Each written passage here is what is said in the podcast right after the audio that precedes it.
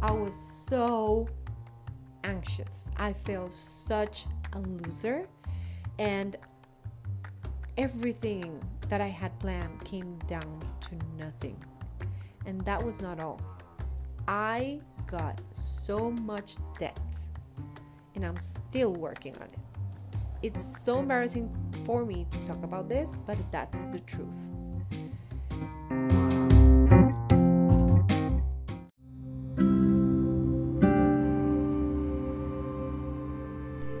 Welcome to 100% Flow Podcast. Soy tu host, Florencia Mena, but you can call me Flow. Un espacio bilingüe inglés-español dedicado a ti y tu transformación. Here we will talk all things about being your higher self con tus propios recursos internos for a deep emotional cleaning that will bring you awareness de tu ambiente como fuente de feedback para seguir descubriendo las maravillas que tiene la creación para ti. This place is for us to be here now. Aquí y ahora. Let's get started.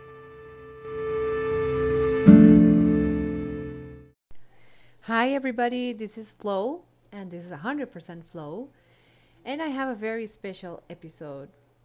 It's something that I wanted to talk about for quite some time. And the funny thing is that while I was so inspired and talking with so much passion, I realized I was not recording. So it was a warm up before I recorded this. And I realized so many things. I think that there's nothing that happens by chance. And that failure, that faux pas, happened because I needed to realize so many things about what I was going to talk about and support my case today, my episode with the story and realize that it's so powerful. All right.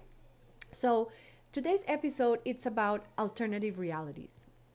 Because in every moment in our lives we have choices.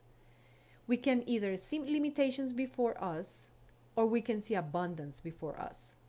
And I want us to expand our understanding about abundance beyond money, beyond cash, and beyond millions. I want you to feel about it and think about it on a wider, more complete, and integrative point of view. All right? Because what we see in front of us, the optical illusion that we have, depends on our mindset. So, our mindset depends on our programming because most of us are programmed by negative seeking media that has been um, given to us generation by generation from our um, people. You know, our great grandparents and our grandparents, our parents have been giving us information about what's good, what's bad, what is uh, something for us, what is not. And because most of us are programmed by the negative seeking media, as well as our education, our parents, and all else around us, most of us are seeking the scarcity reality. Most of us function on I don't have this, I am missing this, I am not full, I am not complete, right? Yet, an abundance reality also exists, guys. There is so much abundance all around us, every single time and we receive so much that we are just missing because we are looking into our reality by scarcity mindset. So, what I want is to move from seeing the world as scarcity and fear based to a abundant and love based one. So, we all have choices. And I want you to allow your eyes to see the new world, the new reality we are not going to be the same after pandemic so we might as well look into new situations and new opportunities or we're going to sink ourselves in scarcity and desperation and death okay so i brought you some questionings that uh, i got from a really nice book from joe vitale and i really love them and they have been very useful for me. And um, I wanted to share them with you. Okay. The exercise goes like this. So let's start by thinking of something in our past that troubled us at the time.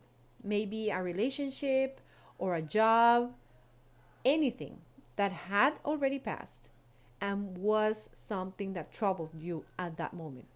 And I want you to take a piece of paste, a piece of a pencil and a piece of paper and answer the pro- the following questions. How did you see it then? And what was your story about it? That's number 1. Number 2. What really made it feel negative? Number 3. Now, think about it where you are today. When you look back, what positive gift or benefit did you receive as a result of having that? Number 4. What purpose did it serve it did it serve or role did it fill at that moment? Number 5.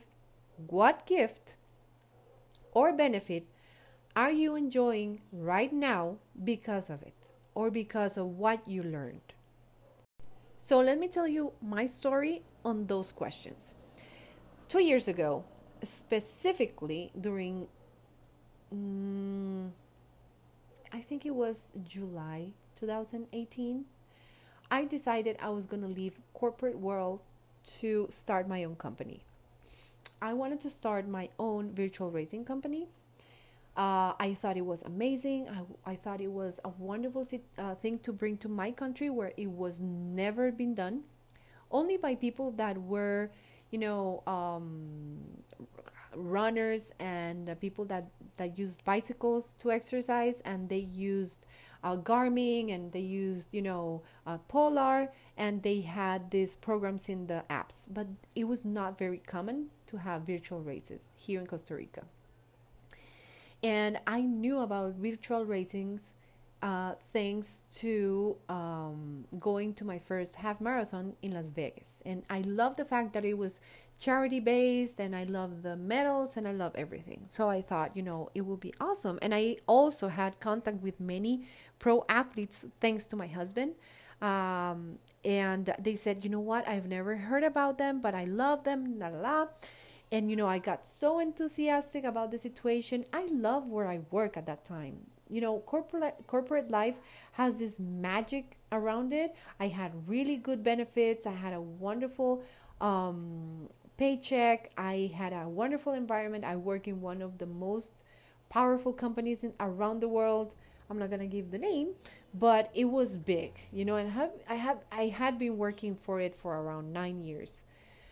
Um I decided to talk with HR. They were super good with my uh, last payment with a bonus uh, for the years, and I came out with a pretty good deal. Now, I started building my empire according to myself my program my program of virtual racing i really put my effort on all the medals and everything was beautiful and uh, you know, I invested in very good, according to myself, web page and the system and everything and the designs, and I ran out of money. But I thought I was going to get a return from the launching of the virtual racing. It didn't happen that way. No one signed up for my races. It was a total failure, according to my eyes, right? At that moment. I was so anxious. I felt such a loser. And everything that I had planned came down to nothing. And that was not all. I got so much debt, and I'm still working on it. It's so embarrassing for me to talk about this, but that's the truth. Now, the mindset what was on scarcity because everything I looked was how much I failed, how much I was so embarrassed to show people, to tell people how it worked. I was I was putting the blame on other people, on the person from the website, on this person, on that person, and it was really out there, out there, egocentric. It was not into me. Now, if you ask me when I look at it where I am today, I can see so much blessings. Because thanks to that situation, I was able to understand how much problems with money I had.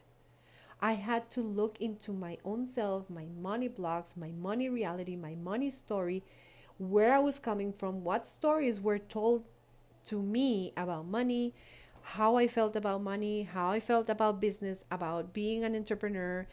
Everything came down to, oh my God, this is huge. Now I see it like that.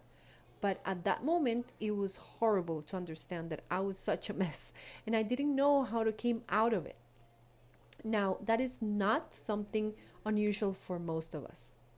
And trust me, when I tell you that I felt so bad, so anxious, I couldn't sleep, I was overeating, I was so lack I was so lacking of energy, so lacking of you know, I was so not abundant. I didn't understand. And I was, you know, reading oh, I was reading about uh, journaling and I was reading about meditations, and I already meditated. I already knew how to do all those things, but I was not looking into them like that. And uh, I see the purpose now. Because when I started working on it consciously and gave myself time to do it, and started shifting my mindset and started shifting the way that I saw things, I was able to see abundance. And now I live abundantly. Yes, I'm still working on my debt. Yes, I'm still working on ways to get money. Yes, I'm still working on many things. Every day I clean up my limiting beliefs. Every day I clear up my negative emotions. Every day I meditate. Every day I thank. Every day I work on my shadow work. Every day. But I have gained so much. So much.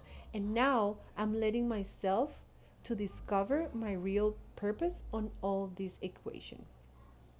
So my positive gift was to came, come out in my spiritual business closet, as I call it. So, so many opportunities that I'm having right now is thanks to that awakening that I had with so much heat around me.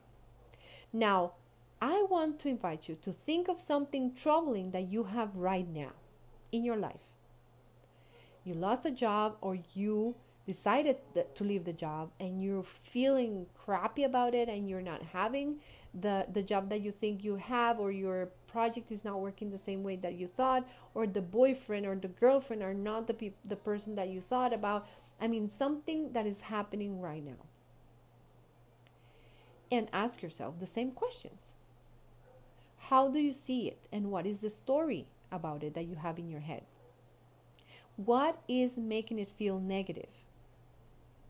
What positive gift or benefit are you receiving as a result of having it?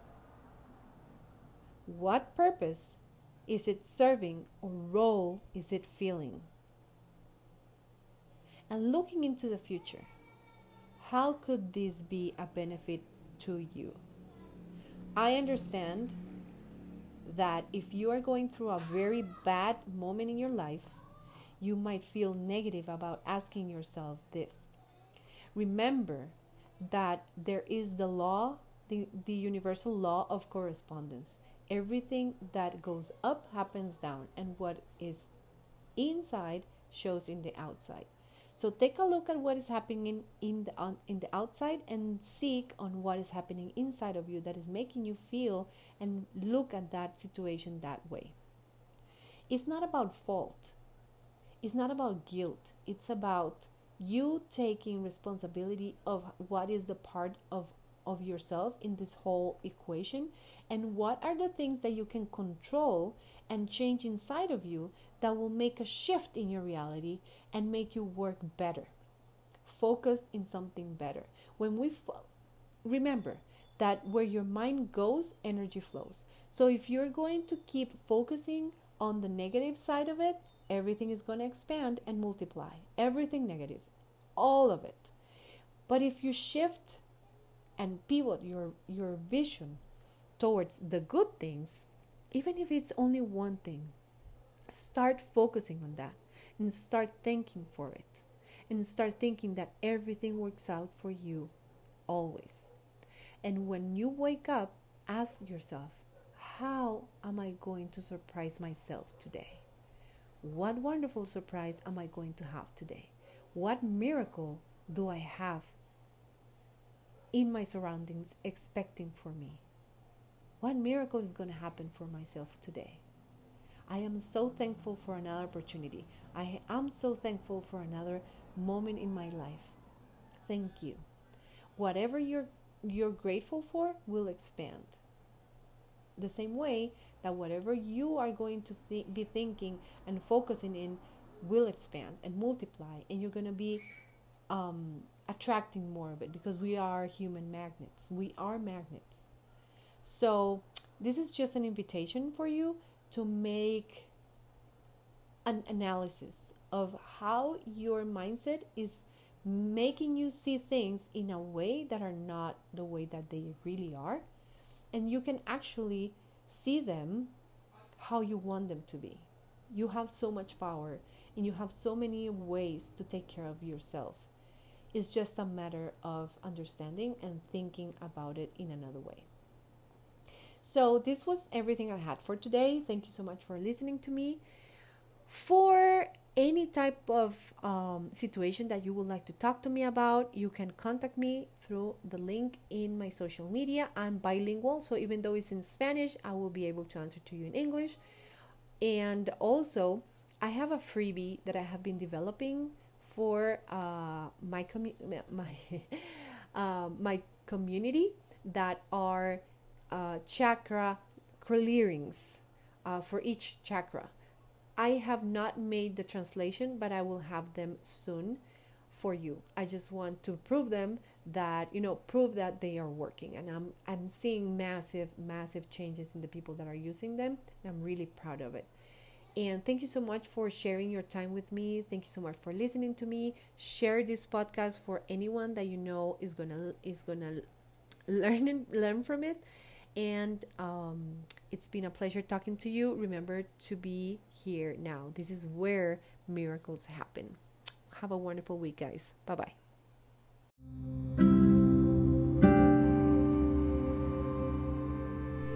Thank you for joining me today. It was a pleasure talking to you.